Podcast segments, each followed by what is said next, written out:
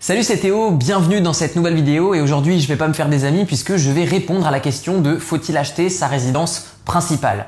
Non. Bon, je vais peut-être vous détailler un petit peu, mais vous allez voir que c'est très simple et clair comme de l'eau de roche. On commence tout de suite avec un calcul sur une base de salaire de 2000 euros par mois. Peut-être que vous gagnez plus, peut-être que vous gagnez moins. Refaites ce calcul en fonction de votre situation, mais le résultat sera exactement le même. Donc dans cet exemple, vous gagnez 2000 euros par mois, vous faites un emprunt euh, sur 25 ans auprès de la banque, vous empruntez approximativement 200 000 euros. Ok? Vous avez deux possibilités avec ces 200 000 euros empruntés à la banque. Est-ce que vous achetez votre résidence principale ou est-ce que vous achetez de l'investissement locatif qui va s'apprécier à 10% par an et qui va vous rapporter approximativement donc 20 000 euros par an, soit 1700 euros par mois? Et là vous allez me dire, ok mais Théo c'est pas facile d'atteindre les 10%. J'ai jamais dit que c'était facile. En tout cas, c'est simple, il suffit de se former, appliquer les méthodes on va vous présenter euh, dans une formation qui est gratuite dans la description de la vidéo, mais vous y arriverez si vous êtes un bon élève. Du coup, les 10% par an, qu'est-ce que ça va changer?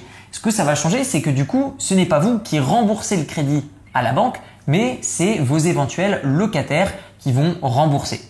Encore une fois, pour les personnes qui vont me dire oui, mais si j'ai un impayé, je vous arrête tout de suite. Basez-vous sur des statistiques, seulement moins de 1% des Français ont des difficultés à payer et en plus de ça, vous prenez une assurance loyer impayé et hop, c'est terminé, vous n'avez aucun loyer impayé. Et en plus de ça, l'assurance est déductible des impôts. On continue.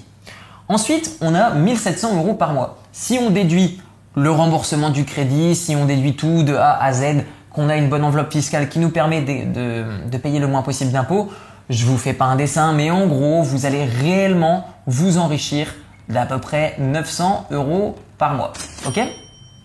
Ensuite, que va-t-il se passer Avec ces 900 euros par mois, vous allez, donc qui tombent dans votre poche tous les mois, vous avez deux possibilités. Première possibilité, cela vous permet de louer une meilleure résidence principale. Puisque en gros, le seul réel avantage qu'il y avait auparavant d'acheter sa résidence principale, eh bien, c'était d'avoir plus de confort. C'est-à-dire qu'on va avoir plus de confort, on se sent vraiment chez soi. Et psychologiquement, c'est là, là toute la différence, émotionnellement, on se sent mieux chez soi parce qu'on est chez soi, c'est à nous. Cependant, c'est juste sur le point de vue émotionnel, puisque sur le point de vue du, calcul euh, des chiffres, eh bien finalement, on va pouvoir accéder à de meilleures résidences en payant 900 euros par mois de location que en achetant ici un bien à 200 000 euros. Et faites la différence. Regardez les appartements ou les maisons qui sont en location, alors pas en plein centre de Paris, on est d'accord, mais regardez la différence entre un bien qui va vous coûter 900 euros par mois et un bien qui va vous coûter 200 000 euros à l'achat, eh bien vous allez voir que finalement vous aurez beaucoup plus de confort en payant 900 euros par mois. Encore une fois, ça dépend des marchés, ça dépend également de la corrélation qu'il y a entre le prix d'achat et le prix à la location au mètre carré, mais globalement vous tomberez toujours sur le même résultat, c'est-à-dire un meilleur confort avec euh, le fait d'utiliser votre cash flow, vos résultats euh, nets de combien est-ce que vous allez réellement gagner même après impôt, que d'acheter une résidence principale. Même chose, admettons que vous souhaitez devenir investisseur immobilier. Vous avez dans un premier temps acheté votre résidence principale, donc ce n'est pas un locataire, mais vous qui devez rembourser ce fameux crédit des 200 000 euros. Donc vous êtes endetté et vous remboursez vous-même. Donc vous n'avez pas utilisé l'effet de levier de la banque. Que va-t-il se passer si jamais vous souhaitez devenir investisseur par la suite et que vous souhaitez faire un nouvel emprunt? Qu'est-ce que va regarder la banque? La banque va dire bah attendez monsieur, vous gagnez 2000 euros par mois, vous nous devez 200 000 euros sur 25 ans, et vous souhaitez faire un nouvel emprunt. Mais attendez, ça va pas correspondre puisque il y a la loi des 33%, la règle des 33% d'endettement qui est seulement vraie pour les personnes qui gagnent moins de 2000 euros par mois. Et pour les personnes qui gagnent plus de 2000 euros par mois, vous allez pouvoir vous endetter de plus de 33%. Mais dans ce type de cas, que va-t-il se passer? La banque va dire, bah attendez monsieur ou madame, vous êtes déjà trop endetté et donc du coup, on ne va plus vous prêter. Prenons maintenant une autre situation. Quelqu'un qui a fait cet investissement qui lui rapporte 10% par an monsieur ou madame ne gagne plus 2000 euros par mois, mais gagne 2000 de salaire plus ces 1700 euros de loyer qu'il va toucher tous les mois, soit un nouveau revenu de 3700 euros par mois aux yeux de la banque. Certes, il y a une partie qui part en remboursement de l'ancien crédit, mais ce que voit la banque, ce qu'elle regarde dans son calcul, c'est combien est-ce que vous allez rentrer d'argent, donc 3700 euros par mois. Dans un deuxième temps, elle regardera combien est-ce que vous allez garder, mais elle verra ça. Du coup, vous pourrez emprunter plus puisque toujours avec cette même règle des 33% qui peut se dépasser, eh bien, elle va regarder ça elle va dire OK, vous pouvez faire un nouvel emprunt. Et avec ce nouvel emprunt, deux possibilités. Soit vous réinvestissez dans de l'investissement locatif, vous augmentez votre revenu, par exemple ici on peut rajouter un petit 1000 euros, et du coup que va-t-il se passer? Nouvelle possibilité, soit vous utilisez ces nouveaux revenus pour votre style de vie, ou alors, par exemple, donc ça peut être pour l'amélioration de votre, logement, ou alors, encore une fois, réinvestir, puis réinvestir, puis réinvestir. Ça, c'est une décision que vous devez prendre. Et au bout d'un moment, lorsque vous allez gagner assez avec ce revenu net, eh bien, vous allez pouvoir faire en effet un dernier emprunt pour votre résidence principale.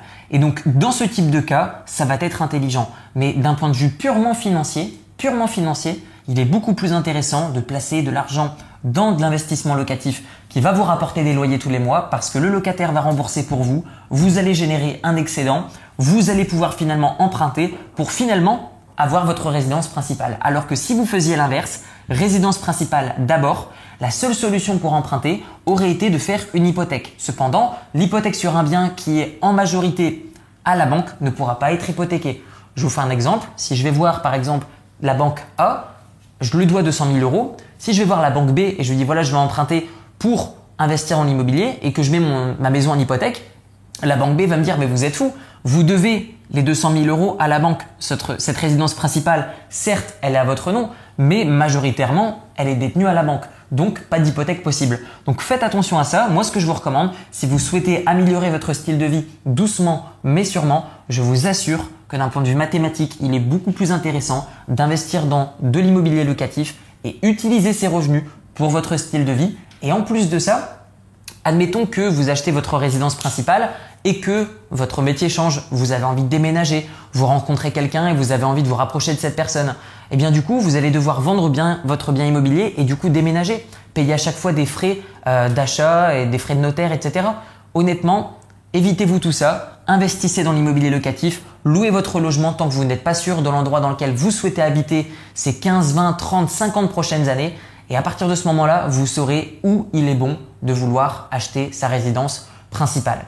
Maintenant, c'est à vous de répondre à une de mes questions.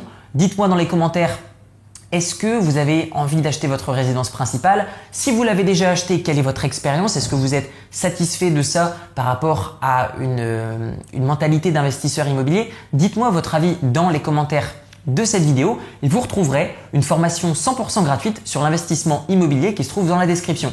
Première vidéo, je vous montre comment emprunter 200 000 euros et plus auprès d'une banque. Je vais vous montrer comment trouver une bonne affaire et la transformer en très bonne affaire, puisqu'on n'atteint pas ce type de revenu avec ça comme type de budget, sauf si on sait comment faire des divisions et des colocations.